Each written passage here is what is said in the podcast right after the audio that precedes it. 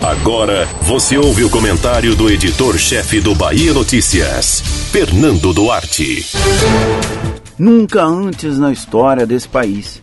A frase anedótica do ex-presidente Luiz Inácio Lula da Silva, mas caberia a todo e qualquer candidato a prefeito do país.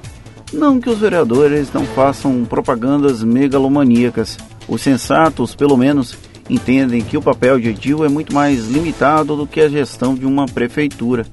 Por isso, até o dia 14 de novembro, véspera do primeiro turno, choverão informações exageradas, exaltações excessivas e também muitas ideias fora da casinha por parte dos postulantes a prefeito.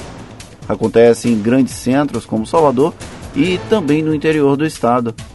A maior carreata que já se viu como no submundo da internet aparece de um tudo, eu gostei bastante da versão de um candidato a vereador desconhecido.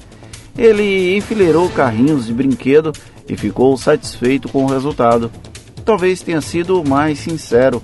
Os candidatos parecem organizadores de manifestações políticas. Basta lembrar que no passado recente, quando ainda era permitido aglomerar, a diferença entre os dígitos de manifestantes dependia apenas de quem avaliava os organizadores inflacionavam para mais, os adversários para bem menos, tais quais aqueles que querem mostrar algum tipo de grandeza desde a campanha. Lembro quando pequeno que todo candidato a prefeito prometia que o futuro da minha cidade, Valença, seria excepcional. Desde o meu primeiro voto há quase 20 anos, o pobre do município não parece ter conseguido acertar com nenhum gestor. E olha que, dado o histórico das eleições, terminar um mandato por lá se tornou um desafio à parte na disputa.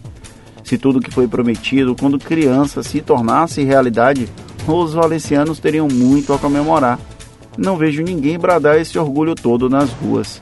Salvador e Valença são apenas dois exemplos que eu consigo pensar pelas minhas próprias experiências de vida. É certo que nem todos os prefeitos foram péssimos.